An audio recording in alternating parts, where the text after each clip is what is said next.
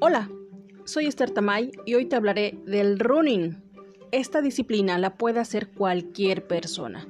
En los últimos años el running ha aumentado considerablemente, pues cada día se suman más personas dejando atrás una vida sedentaria. El running aporta a nuestro organismo grandes beneficios físicos y mentales. El correr de forma regular reduce considerablemente el riesgo de desarrollar obesidad, diabetes e hipertensión. Ayuda a combatir la ansiedad y el estrés, ya que al correr se segregan endorfinas. La quema calórica que se realiza en el running ayuda a quemar grasa corporal.